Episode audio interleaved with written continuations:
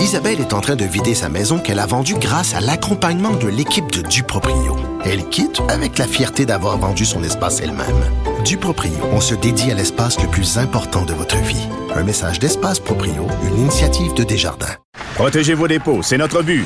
La SADC protège vos dépôts dans les institutions fédérales, comme les banques. L'AMF les protège dans les institutions provinciales, comme les caisses. Oh, quel arrêt! Découvrez ce qui est protégé à vos dépôts sont protégés.ca. Cube Radio.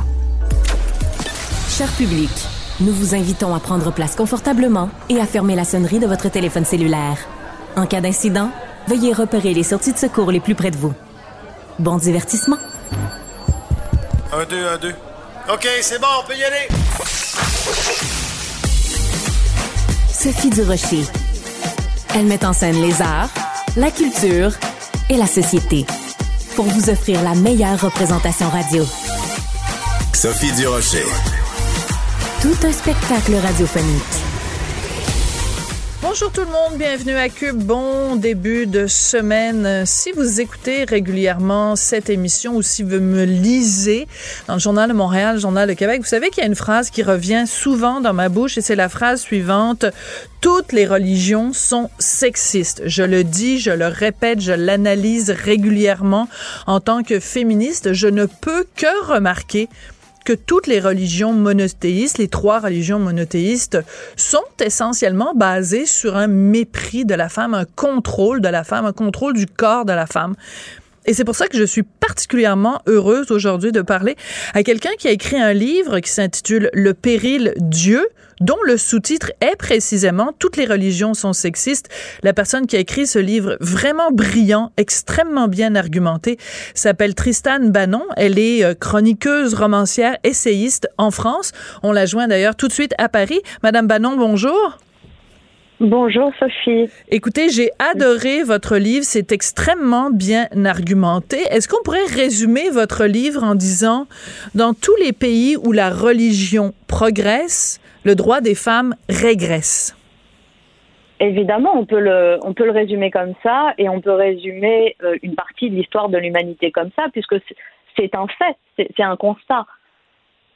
Alors, ce qui est intéressant dans votre livre, c'est que euh, les trois religions monothéistes, donc le judaïsme, le christianisme et l'islam, sont sur le même plan. C'est-à-dire qu'elles ont ceci en commun que euh, elles veulent contrôler le corps des femmes, elles veulent réduire la femme à un rôle de bon euh, au foyer, la bonne épouse, la bonne mère de famille. et ce qui est intéressant, c'est que, par exemple, quand on parle du droit de l'avortement aux États-Unis qui a régressé avec l'arrêt, la fin de l'arrêt Roe versus Wade. On peut mettre ça en parallèle avec des pays en Europe, euh, par exemple la Hongrie, la Pologne, où le droit de l'avortement euh, est restreint toujours sur une base religieuse. Alors, je vous pose la question, pourquoi les, religions sont obsédées par le corps des femmes? Ben, c'est une des choses que j'ai voulu démontrer avec cet essai. En fait, euh, le point de départ étant parti en France, mais je crois que vous avez ces mêmes féministes au Canada de, certaines féministes qui refusaient de s'attaquer et qui refusent encore de s'attaquer au sexisme des religions. Donc j'ai voulu, au départ, l'idée de ce livre, c'était de montrer qu'historiquement, le féminisme, euh, factuellement, c'était toujours attaqué aux religions sans jamais se soucier de, ménager euh, les croyants ou sans jamais se soucier de la susceptibilité de ces croyants. Et, je me suis dit qu'il était important euh, d'expliquer, de remonter vraiment à, la Genèse, c'est le cas de le dire, à, l'apparition des religions pour précisément expliquer la, raison, les raisons pour lesquelles chacune d'entre elles n'a pas échappé à la misogynie. Ces, raisons, elles tiennent essentiellement à des raisons préexistantes, à l'état de la société dans laquelle ces, religions euh, sont apparues, et, euh, et au fait que c'était des sociétés profondément patriarcales qui voulaient contrôler le ventre de la femme pour une raison très simple, c'est que l'idée de propriété privée existait déjà, l'idée d'appropriation de, des biens existait déjà, et donc c'est très vite posé la question de, du leg de ces biens, de mhm. l'héritage en fait, le patrimoine, et de, de léguer le patrimoine, de léguer ses biens, et pour les hommes, il était absolument capital d'être sûr et absolument certain de léguer son héritage à un fils qui soit bien le sien, qui soit bien de son sang. Donc il fallait faire attention à ce que sa femme n'aille pas forniquer ailleurs. Donc il fallait au maximum la contrôler. Donc, euh, selon euh, les, rites païens euh, à l'époque, il fallait la cacher, la circonscrire au domicile, la réduire à l'éducation des enfants, faire attention qu'elle ne sorte pas, qu'elle ne soit pas vue, qu'elle ne puisse pas attirer la convoitise. Tout ça était préexistant aux religions, aux trois monothéismes, pas aux religions polythéistes, mais aux trois monothéismes. Et je, je raconte dans ce livre comment lorsque chacune d'entre elles est arrivée, elle a, elle a institutionnalisé cet état de fait et elle en a fait quelque chose d'immuable en le, en le cautionnant par le droit divin finalement. Ouais, vous rappelez entre autres, par exemple, que chez les Juifs orthodoxes, euh, les hommes se lèvent le matin et la première prière qu'ils font, c'est de remercier Dieu de ne pas les avoir fait femmes. Euh, vous racontez aussi que euh, chez les Juifs orthodoxes, les femmes portent une perruque parce que seul leur mari peut voir leurs vrais cheveux, parce que leurs cheveux sont source de, de séduction. on, on en vient évidemment à parler du voile chez les femmes chez certaines femmes musulmanes. Et vous posez la question dans le livre, comment se fait-il que les féministes qui se battent contre la religion et contre les mesures sexistes, comment ça se fait que les féministes occidentales hésitent tellement à condamner le voile pour ce qu'il est, c'est-à-dire un instrument d'oppression, un instrument sexiste? Alors, euh, dans le livre, je raconte, alors d'abord, vous avez à juste titre parlé du fait que chez les juifs se pose aussi cette question de, de, cacher les cheveux, mais au tout départ, euh, chez les catholiques aussi, puisque le, le, voile a quand même été introduit en religion, c'était quelque chose qui existait mhm. déjà dans les sociétés euh, païennes, mais ça a été introduit en religion par Saint Paul. Dans oui, la tout à fait. Catholique. C'était juste une, une, petite parenthèse. Oui, oui, vous l'expliquez très bien dans le livre. Oui. Oui, je, je, trouvais ça important de dire que finalement, il y avait vraiment un, un problème cheveux, entre guillemets, euh, au sein des trois monothéismes. Apparemment, nous ne serions séduction euh, que par le bien de nos cheveux. Hein. C'est quand même quelque chose qui, qui, qui questionne.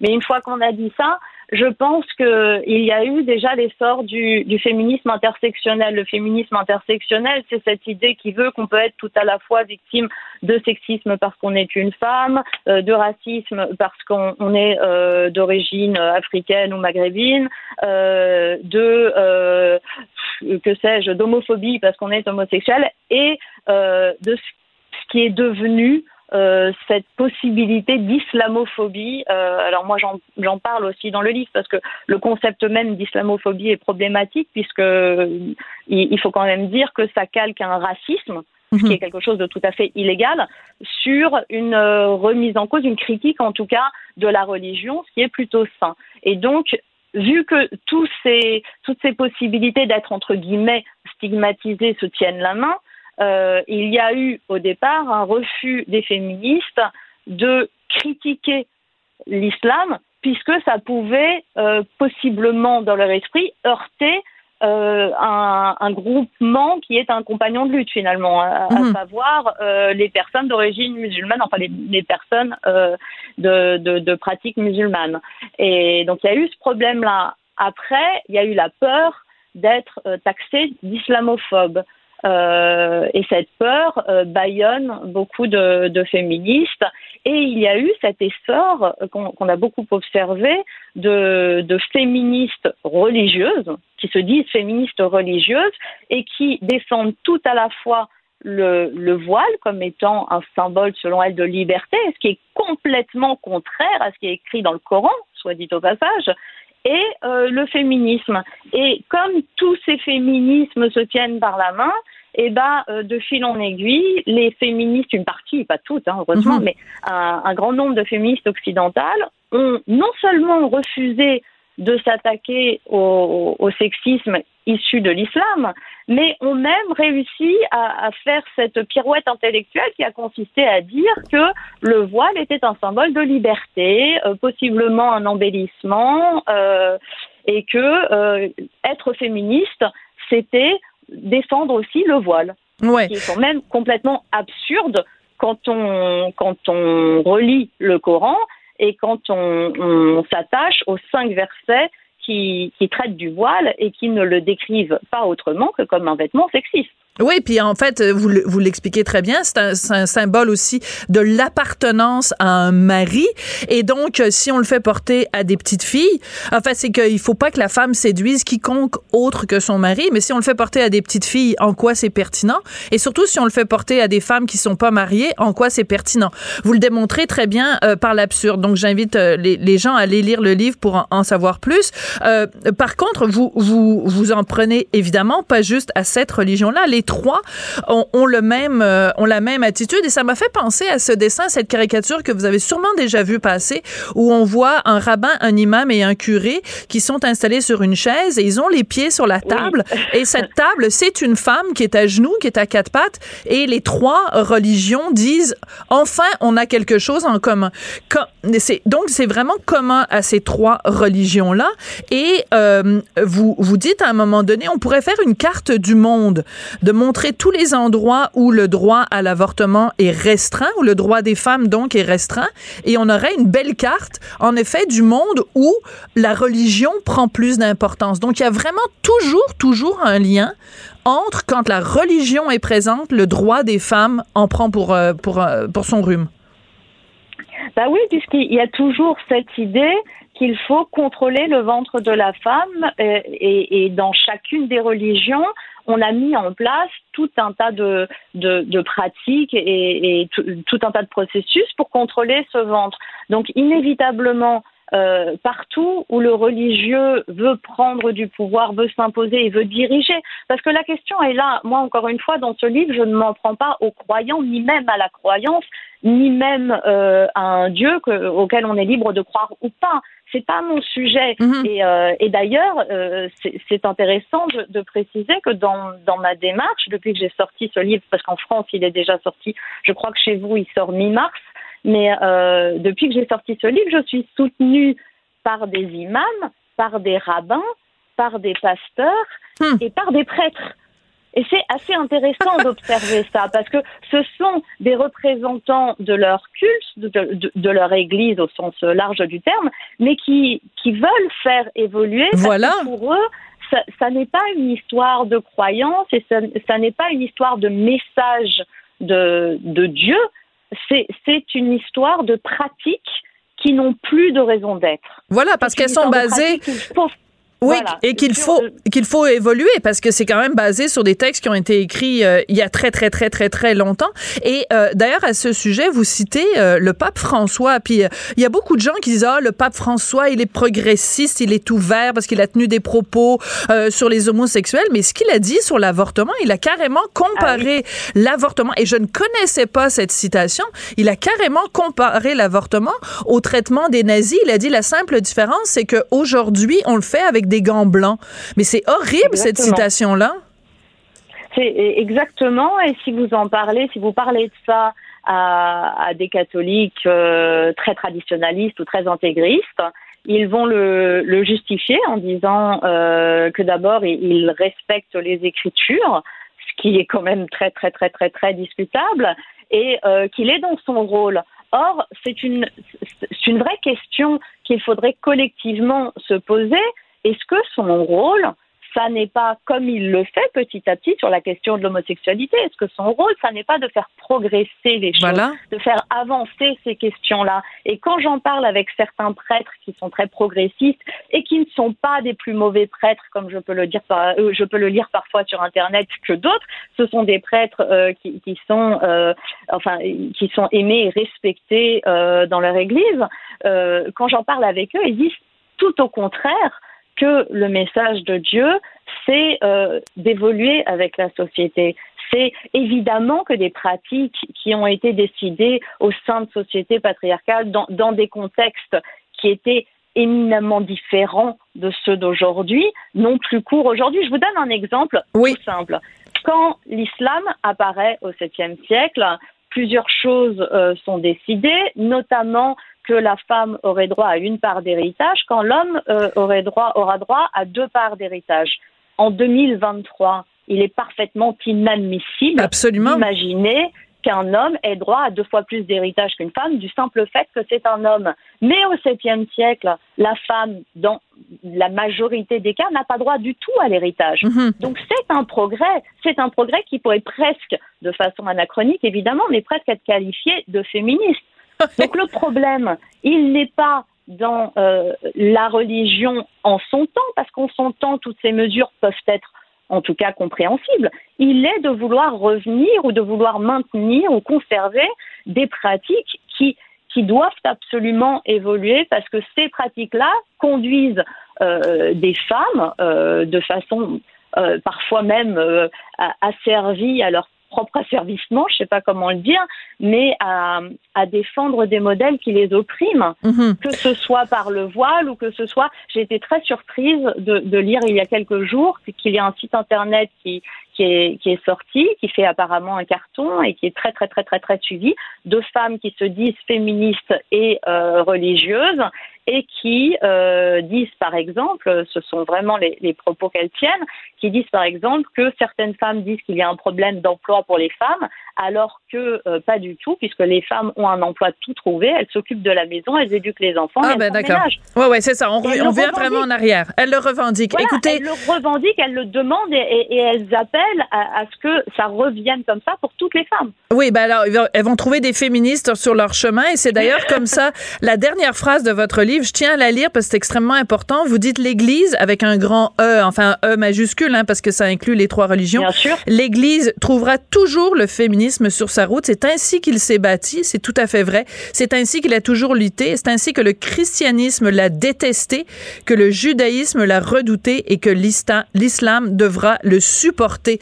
C'est vraiment extrêmement bien argumenté. Merci beaucoup, Tristan Bannon. Puis on a très hâte que le livre paraisse ici au Québec. Je sens que vous allez être très, très bien reçu par les féministes québécoises. Ici, j'ajoute beaucoup d'ironie parce que je pense que vous allez euh, vous faire critiquer. Mais bon, euh, écoutez, euh, vous aurez trouvé une âme, une âme solidaire en, en ma personne. Merci beaucoup, Tristan Bannon. Merci à vous, vraiment. Culture, tendance et société. Patrick Delisle-Crevier.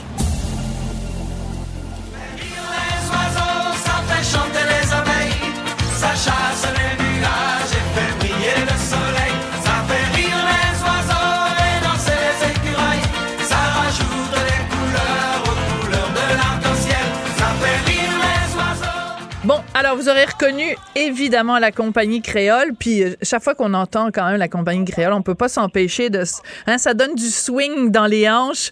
Patrick Delisle-Crevier, euh, journaliste culturel au 7 jours, avait envie de nous parler de la compagnie créole. Pour quelle raison, Patrick? En réalité, je, je, je connaissais un peu la compagnie créole. euh, mais Comme tout le monde. Être, ouais, sans vraiment être un fan. Je me suis dit, ah, je vais. Puis mon, mon mari, Andrew, me dit, ah, il faut aller voir la compagnie créole. On va voir la com- compagnie créole. Donc, vendredi, j'étais au casino pour découvrir la compagnie créole. Et honnêtement, euh, j'ai eu un beau coup de cœur pour ce, ce groupe-là. En même temps, j'ai été touché parce que, bon, c'est un groupe qui traverse les, les, les années, les Ça fait décennies. et tout. 40 Ça fait ans 40 qu'ils sont là. 40 ans. C'est énorme. Puis je te- donc, qui dit 40 ans dit aussi membre vieillissant. Et c'est justement ce dont j'avais envie de parler, c'est sur scène, il y a José Cédéloé, qui est un des membres fondateurs du groupe, avec Clémence, et euh, qui est là. Et celui-ci est atteint de maladie de Parkinson. Hmm. Mais il est sur scène et Clémence l'explique. Elle le dit.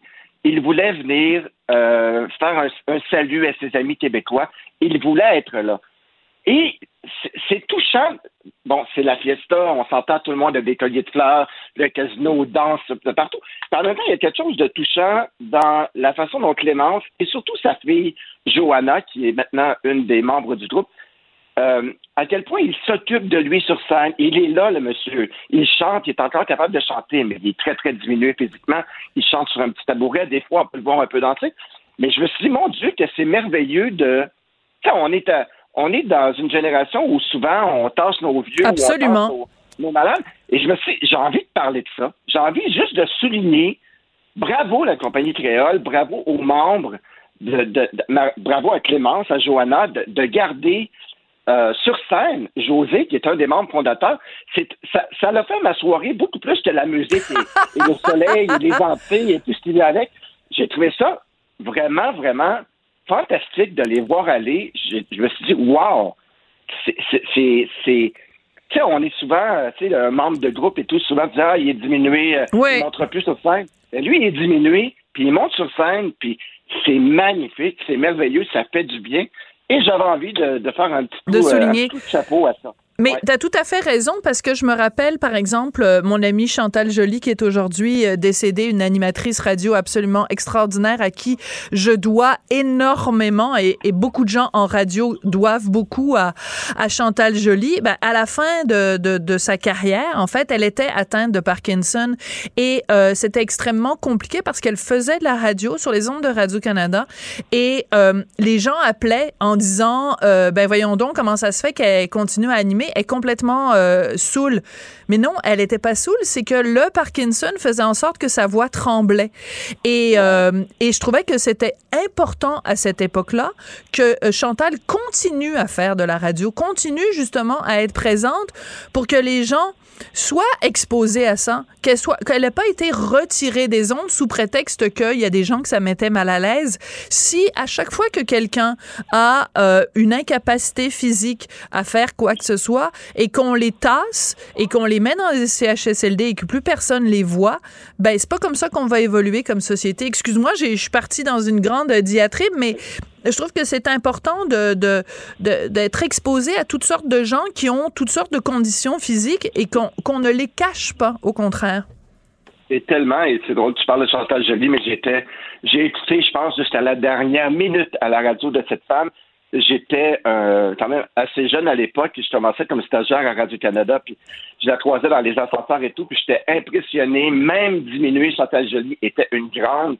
Et c'est, c'est un modèle, oui, c'est un modèle pour la plupart euh, d'entre nous qui sont en communication. Et effectivement, euh, j'étais bien heureux de l'entendre euh, le plus longtemps possible à la radio. Je me Mais- souviens très bien de Mais, mais ce que tu dis par rapport à ce, à ce monsieur de la compagnie créole, c'est important aussi parce que quand on se dit en plus que c'est un des membres fondateurs, donc ça aurait été quoi de dire, bon, ben là, aujourd'hui, maintenant, tu trembles un peu, tu as la tremblote, euh, on, on va te cacher, on va t'éjecter. Ben non, je veux dire, il, il, il est une présence euh, importante et c'est aussi important quand t'as un groupe comme ça qui a, qui a vraiment marqué les esprits comme la compagnie créole de justement d'être solidaire euh, jusqu'au bout dans les dans les tu sais quand on se marie on dit pour le meilleur et pour le pire.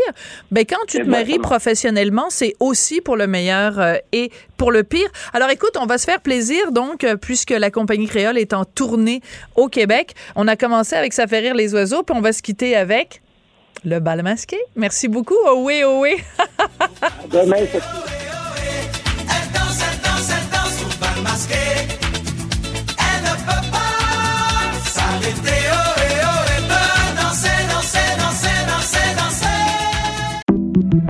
Bonjour, je peux prendre votre commande? Oui, je vous prendrai le sandwich, le délice du Sud. Par contre, j'enlèverai le poulet, l'ananas, les oignons puis le fromage feta. Votre auto, c'est un espace où vous pouvez être vous-même. Euh, donc vous voulez juste le, le pain et la sauce? Oui, monsieur. Elle mérite d'être bien protégée. Et vous méritez d'être bien accompagné. Trouvez la protection la mieux adaptée à votre auto avec Desjardins Assurance et obtenez une soumission en quelques clics sur desjardins.com. Protégez vos dépôts, c'est notre but. La SADC protège vos dépôts dans les institutions fédérales, comme les banques. L'AMF les protège dans les institutions provinciales, comme les caisses. Oh, quel arrêt! Découvrez ce qui est protégé à vos dépôts sont protégés.ca. Mes récompenses Sonic, c'est le programme qui désire exaucer tous tes souhaits. C'est simple. Plus tu utilises ta carte du programme Mes récompenses Sonic durant les mois de mars et d'avril, meilleures sont tes chances de remporter 5000 dollars pour réaliser tes plus grandes folies. Visite l'une de nos stations Sonic et comble tes envies.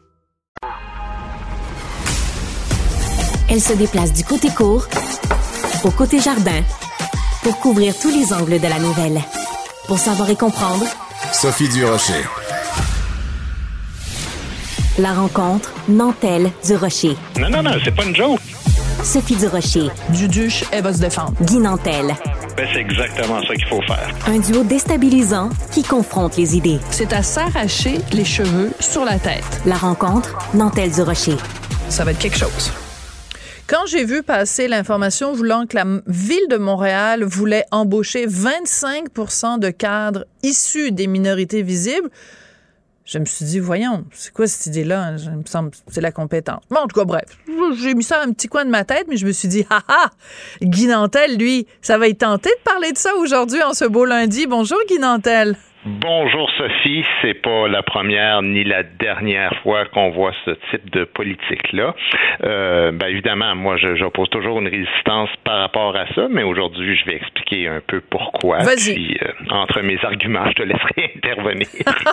Euh, Je écoute, peux aller prendre un café aussi parce qu'on est d'accord là-dessus. Fait que je peux aller prendre un café puis je reviens dans 10 minutes. Ben ouais, c'est bien correct. Je te laisse Donc, aller. la Ville de Montréal dit prendre les grands moyens pour augmenter les cadres qui proviennent des minorités au sein de son administration. C'est la présidente du comité exécutif, Dominique Olivier, qui est elle-même d'origine haïtienne, qui annonce ça.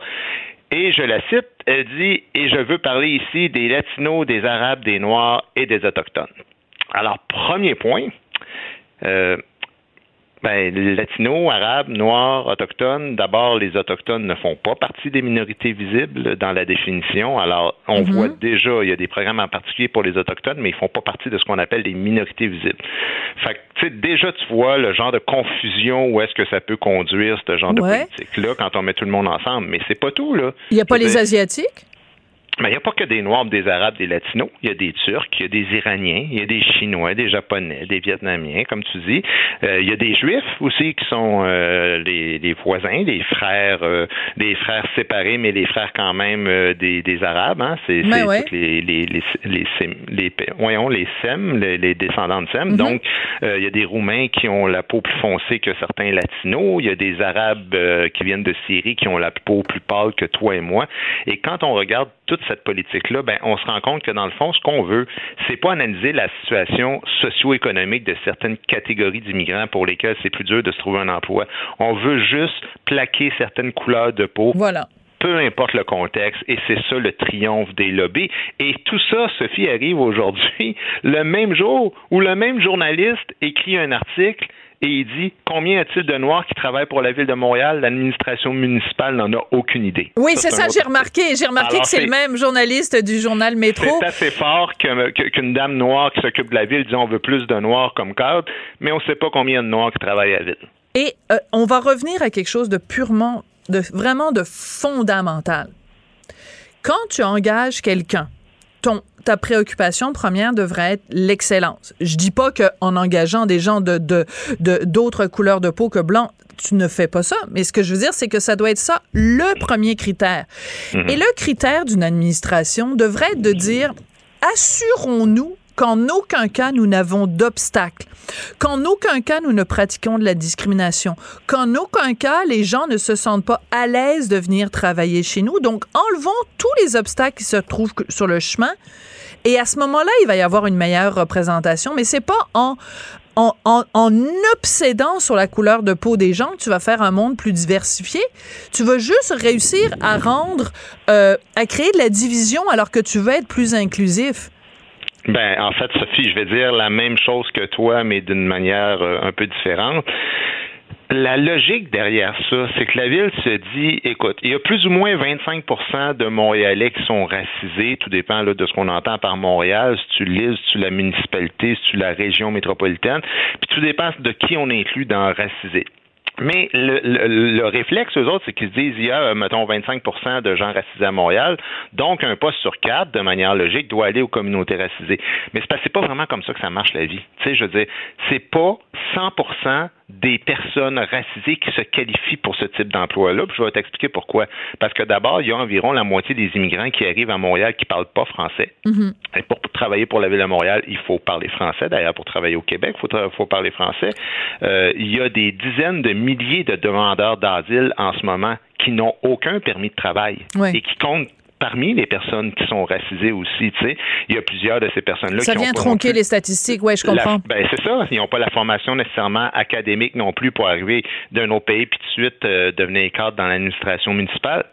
Alors, prendre cet échantillonnage de population puis en tirer une conclusion de dire en termes de représentativité, ben ça doit être 25 C'est c'est aussi con que de dire, écoute, il y a 50% de femmes dans la société, je vois pas pourquoi il n'y a pas 50% de joueurs du Canadien de Montréal qui sont des femmes.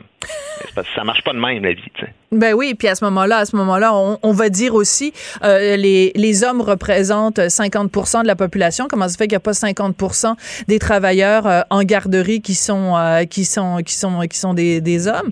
Je veux dire, c'est pas c'est pas comme ça que ça marche. Tu ne tu ne gères pas une administration ou tu ne gères pas une société simplement sur la base de statistiques. Mais euh, aussi, ce que ça ce que ça me fait dire, c'est qu'il y a plein de gens, comme par exemple, je pense à Muriel Châtelier, qui est la présidente et, cofondatrice de l'Association des Québécois contre le racialisme et qui est elle-même euh, d'origine haïtienne. Et euh, ben, Muriel Châtelier, ce qu'elle dit, c'est, avec les autres membres de l'association, c'est on est tanné que la première chose que vous fassiez quand vous nous regardez, c'est de nous considérer selon notre race. Nous, on veut euh, on, on est contre le racialisme. Être contre le racialisme, ça veut dire que la race à laquelle tu appartiens n'est pas ce qui te définit, n'est pas une, une assignation identitaire pertinente. Euh, Il y a plein de choses qu'on peut dire sur Madame euh, Dominique Olivier, qui est donc euh, à, la, à la, pré- la présidence du comité exécutif. Une de ces choses-là qu'on peut dire à son sujet, c'est qu'elle est d'origine haïtienne, mais c'est pas la première chose qui la définit. C'est pas Dominique, Madame de race noire Olivier, c'est Dominique Olivier, euh, femme de tête, à la tête d'un comité exécutif extrêmement important de la métropole du Québec. Euh, et, tu sais, puis tu peux faire euh, état de ses, de son CV, de sa façon de gérer. Le fait qu'elle soit noire, et un des 22 000 éléments qui la définissent, ce n'est pas l'élément essentiel qui la Mais- définit. Parce que le problème de ça, c'est que tout ça, c'est finalement c'est les programmes d'égalité à l'emploi. Hein, puis ça existe quand même depuis quelques décennies. Euh, c'est une logique qui vient même des États-Unis, puis ça vient de certaines nations où il y a eu de la réelle discrimination raciale et de la discrimination sexiste. Alors, à la base, l'idée en soi était pas mauvaise. C'est un beau principe, le principe de l'égalité. Le problème qu'il y a, c'est que dans la réalité, c'est fort différent. Je vais t'expliquer pourquoi. Parce qu'un programme d'égalité à l'emploi, là, comment ça se définit, puis là, c'est la, la- ça, c'est la définition officielle, là.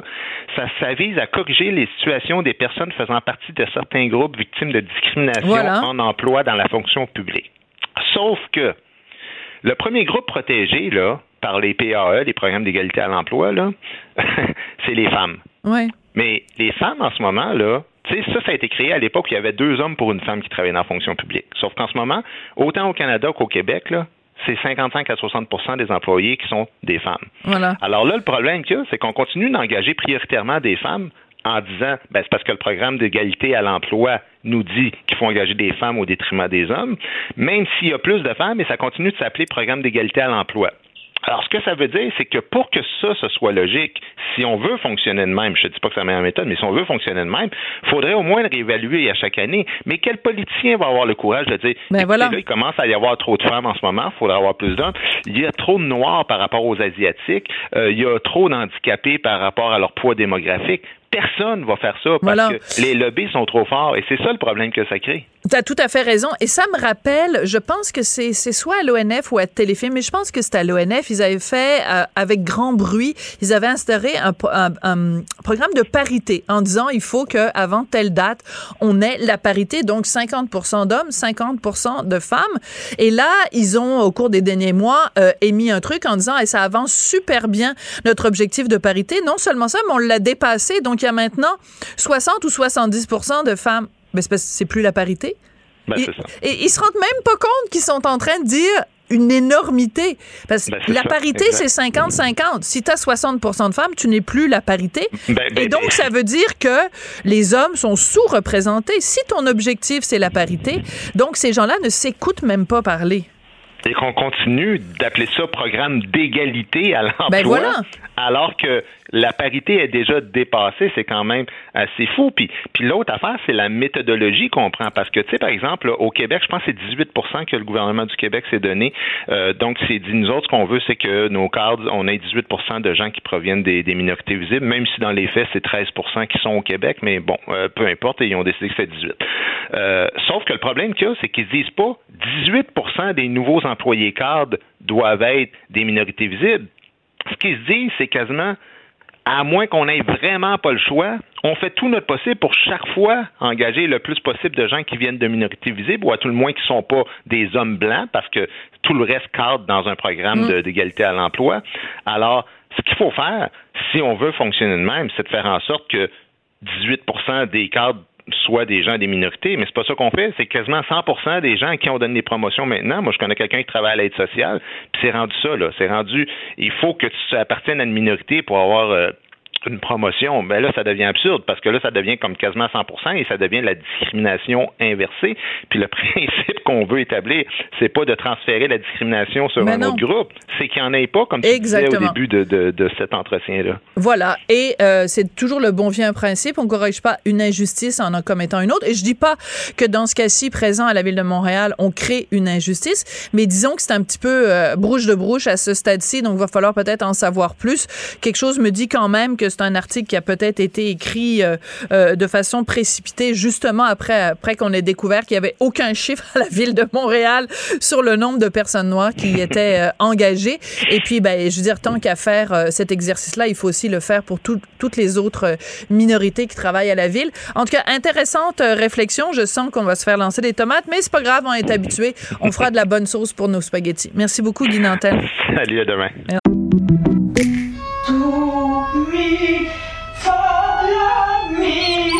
Votre maison, c'est un espace où vous pouvez être vous-même.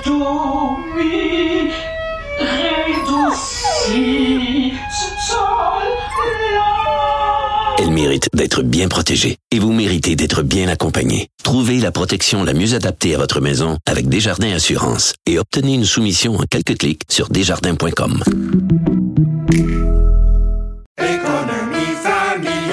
Ricardo. Et Émilie, marchand d'IGA. On a envie de vous inspirer à bien manger. À moins de 5 la portion. Suffit de repérer les produits valeurs sûres et de les cuisiner avec une de nos recettes. Les valeurs sûres, c'est bien pensé, hein? Bien sûr! Détails sur IGA.net. Sophie Durocher. Aussi agile qu'une ballerine. Elle danse avec l'information. If you're not greedy, you will go far.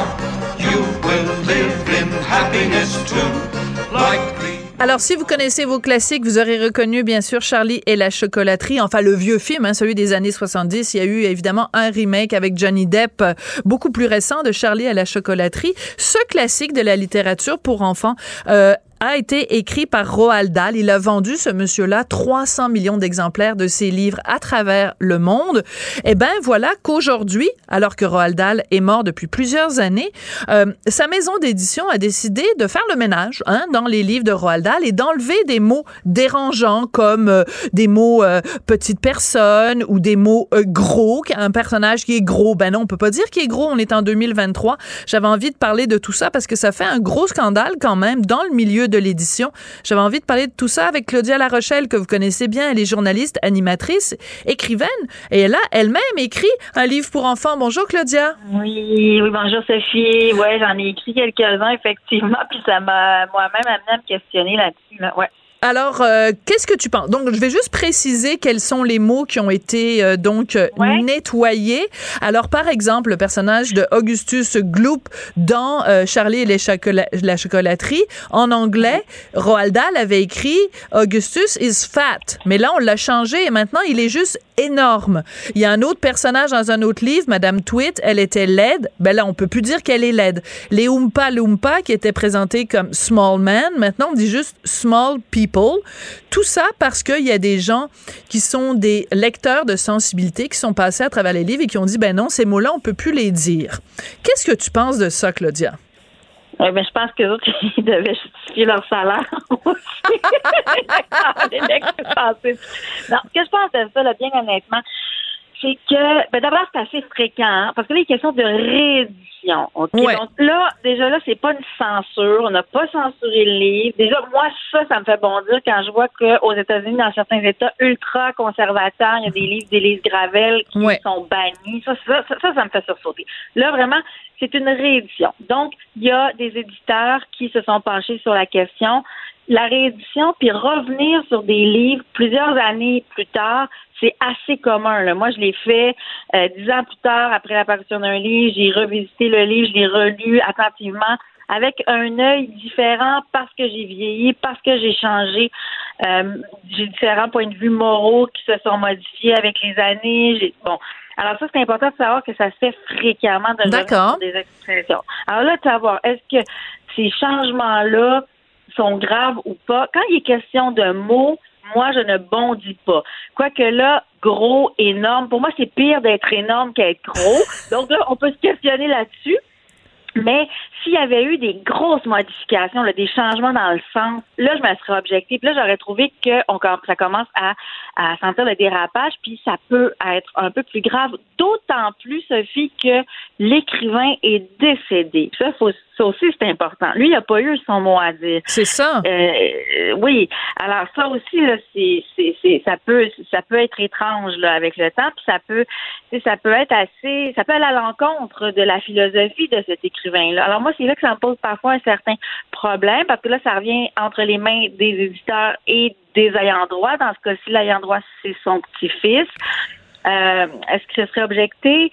C'est là, moi, que je suis un peu plus pointilleuse. Mais quand il s'agit juste de mots, on dirait que je suis moins portée à capoter avec ça. Je comprends. Moi, ça me fait capoter, Cla- Claudia, parce que c'est, c'est, oui, il y a des mots, mais aussi on a rajouté, dans certains cas, on a modifié les paroles de, certaines chansons et on a rajouté un paragraphe. À un moment donné, il a écrit un livre, Sacré sorcière, et euh, donc les personnages de, de sorcières, euh, elles ont des perruques et en dessous de leurs perruques, elles sont chauves. Ben, on a rajouté un paragraphe pour dire, ben, il y a, y a plein de femmes qui portent des perruques pour toutes sortes de raisons et c'est tout à fait correct de porter des perruques. Donc, c'est comme si on voulait préserver des petits enfants pour pas qu'ils associent le fait de porter une perruque avec le fait d'être une sorcière parce que les petits enfants sont fragiles puis il faudrait surtout pas stigmatiser les gens qui portent des perruques. Je trouve que c'est un petit peu de la sodomie de coléoptère. Pour parler plus clairement, je trouve que c'est de l'enculage de mouche. Ouais, je comprends. Ben c'est parce que dans ce cas-là, tu sais, je trouve que c'est surtout que ça alourdit le texte. De, ce point de vue-là, moi, je trouve que ça alourdit le texte. Est-ce que c'est pour préserver ici ou être dans l'ultra bienveillance Bon, moi, moi personnellement, ce point-là vient pas me heurter du tout. J'aurais laissé ça comme ça, là. Mais il y a, il y a certains, il y a certains euh, changements qui peut-être, dans certains cas, méritent effectivement d'être revus, d'être faits. Euh, des modifications qui méritent d'être à- d'être euh, apportées. Je sais que moi j'ai une amie qui écrivaine qui a retouché à son livre euh, mettons 15 ans après parce qu'il a été réédité. Sinon il serait il, il circulerait encore dans cette dans cet état-là qu'il était et quand elle l'a regardé, l'a relu, là, Sophie, elle a dit Mais voilà, ça n'a aucun bon sens que j'ai pu écrire ça à cette époque-là. Ouais. Parce qu'on on était dans une autre époque et parce que le champ lexical euh, a changé aussi en 15-20 ans. Donc, il y a des mots qui expliquaient certains événements, certains tempéraments, certains comportements qui se sont ajoutés et qui peuvent maintenant être intégrés au texte. Donc, pour elle, c'était super normal de le faire parce qu'elle avait elle-même évolué en même temps que son époque. Par contre, si ça affectait le sens du texte, là, euh, elle- euh, je pense qu'elle l'aurait pas fait, évidemment. Et quand et, et puis elle n'est pas décédée non plus, elle est vivante, donc c'était son choix à elle. Voilà, mais c'est ça. Parce que Ouais. j'ai vu une entrevue récemment, c'était Catherine Mavrikakis, Ma- Mavrikakis pardon, euh, qui ra- racontait qu'elle avait justement, quand euh, on avait réédité un de ses livres, elle avait trouvé qu'il y avait à plusieurs reprises des mots qui, qui, qui la dérangeaient, donc elle a décidé simplement de les, de les modifier. Donc quand c'est l'auteur lui-même qui le fait, euh, bon, à la rigueur, euh, c'est correct. Ben, mais, regarde, ouais. mais, mais par exemple, je te donne un autre exemple. Mettons que euh, quand il y a des rééditions, par exemple, du fameux livre de Dany Laferrière, Comment faire l'amour avec un nègre sans se fatiguer, ben, je- on le sait de toute façon, Dany Laferrière n'a rien changé. Il n'a pas changé une virgule en se disant bon ben aujourd'hui il y a tout un débat autour du mot en haine. Euh, je le livre, je l'ai écrit comme ça à l'époque. C'était témoin de cette époque-là, donc on, on le change pas. Est-ce que quand on fait du révisionnisme historique, on n'est pas dans le danger de dire ben on, on s'économise une conversation, c'est-à-dire que les enfants qui lisent, mettons, du Roald Dahl, ils pourraient dire, ah, ben papa, maman, euh, c'est quoi ce mot-là? Comment ça se fait que ce mot-là se retrouve là? Et là, ça donne l'occasion d'avoir une conversation. Si tu enlèves le mot problématique, il n'y a plus de conversation possible, Claudia. Ben, c'est parce que c'est toujours du cas par cas. C'est sûr que ça peut être, ça peut devenir problématique, mais dans le cas de euh, gros, énorme, parce que ça fait partie des exemples démontrés dans ce livre-là. Moi, je l'ai pas lu, le livre, puis j'ai pas lu non plus la nouvelle version. Tu sais, j'avais pas lu la version originale puis la nouvelle version. Donc, à partir de là, il y a des affaires que, oui, effectivement, c'est, euh, comment tu dis déjà avec les coléoptères, là, du... Sodomiser des coléoptères. bon, dans ce cas... je pense jamais dire ça à la radio. Mais dans ce cas-là, effectivement, je trouve que ça va vraiment loin. Tu sais, quand, quand, quand c'est vraiment du, dé- du micro-détail, mais quand ça peut vraiment avoir un effet euh, qui va avoir un, impact, disons, sur une génération qui n'a pas été habituée à ça, qui n'est pas née là-dedans parce que la société a changé, a évolué. Là, effectivement, peut-être qu'on peut faire des modifications. Dans le cas d'un auteur vivant, il va prendre sa décision lui-même. Ça revient toujours à l'écrivain. Ouais. Après ça, nous, comme lecteurs, c'est notre choix d'adhérer ou pas. Dans le cas de, dans ce cas-là, précisément, pour des détails, je fais OK, on peut changer, mais il est décédé. Il faudrait vraiment pas que ça, ça aille trop loin. Et ça, je veux pas que, moi, je serais vraiment déçue que ça ouvre la porte à d'autres débordements. Voilà, c'est ça, parce Oui. qu'il y a les gens de peine, bon, l'organisme américain de défense de la liberté d'expression, qui ont fait une sortie en disant, c'est le problème, c'est pas tellement Roald Dahl et euh, Ch- Charlie et la chocolaterie, c'est on met la main dans l'engrenage, on commence aujourd'hui par enlever le mot fat parce que ça va faire de la pépène aux gens qui sont en surpoids, et demain ce sera un autre mot, puis après ça va être une phrase au complet, puis après ça va être un concept, ça va être une idée, ça va être un personnage. Donc c'est un petit peu cette euh, cette dérive là qu'on craint, et même je te dirais à la base nos enfants sont pas faits en chocolat, c'est le cas de le dire. Puis si un enfant lit un livre puis qu'il y a quelqu'un qui est, décrit comme étant fat, comme étant gros, je pense pas qu'il va se rouler en petite boule dans un coin non plus. Nos enfants, faut un peu les endurcir, non? Ben, moi, je, suis plus dans, dans cet cas-là, dans ce cas-là, dans cet exemple concret-là, mais c'est sûr que je surveille beaucoup. Tu sais, moi, je suis personnellement comme mère, je surveille vraiment ce que, ce que ma fille peut, peut lire, puis quitte à avoir des avec elle après, mais je pense qu'effectivement, elles sont faites, sont pas faites en chocolat, mais ils sont aussi de leur époque. C'est-à-dire qu'il y a des choses que moi, je vois qui les vexent actuellement, qui, moi, ne m'a- m'auraient pas vexé. Euh, donc là, à partir de là, ce qu'ils lisent, euh, puis ce qui a été retouché, ben, ce qui fait en sorte que moi, je suis pas pour ça qu'on retouche les livres. Ça, c'est certain. Euh, dans, dans certains cas, là, je trouve que vraiment, là, c'est, c'est du micro-détail. À voir. Faudrait pas, effectivement, que ça devienne une mode. Je pense que cet auteur-là, en plus, il est décédé. Faut pas que ça nuise à sa mémoire. Faut pas que ça nuise non plus à son, à sa morale et à son éthique. Euh, oui. Donc, c'est ça. Il y a des, il y a des débordements, peut-être, qui pourraient avoir lieu. Il faut juste surveiller ça. Absolument. Puis on va se quitter, on va se quitter là-dessus, ma belle Claudia. Je te, euh, je te remercie d'avoir accepté notre invitation. Ça a donné lieu à une discussion intéressante. Claudia La Rochelle, qui est journaliste, animatrice et écrivaine. Euh, Dis-nous donc euh, quelques-uns des titres de livres que tu as fait pour les enfants. Je, je te donne Ah, euh, ben oui. 20 secondes de faire une plug, là. La doudou qui ne sentait pas bon et toutes les aventures de la doudou. Et il y en aura d'autres encore. Il y a des tout cartons et des albums réguliers. Voilà. pour Merci. la doudou. Merci pour ma belle, ma belle Claudia. Euh, écoutez, euh, c'est comme ça que l'émission se termine. Je voudrais remercier Charlie Marchand et Tristan Brunet-Dupont à la réalisation, la mise en onde. Euh, Maria- Charlotte Duquette à la recherche et Marianne Bessette et Florence Lamoureux. Bref, on a été plusieurs à participer à la recherche. Merci beaucoup et à très bientôt. Cube Radio.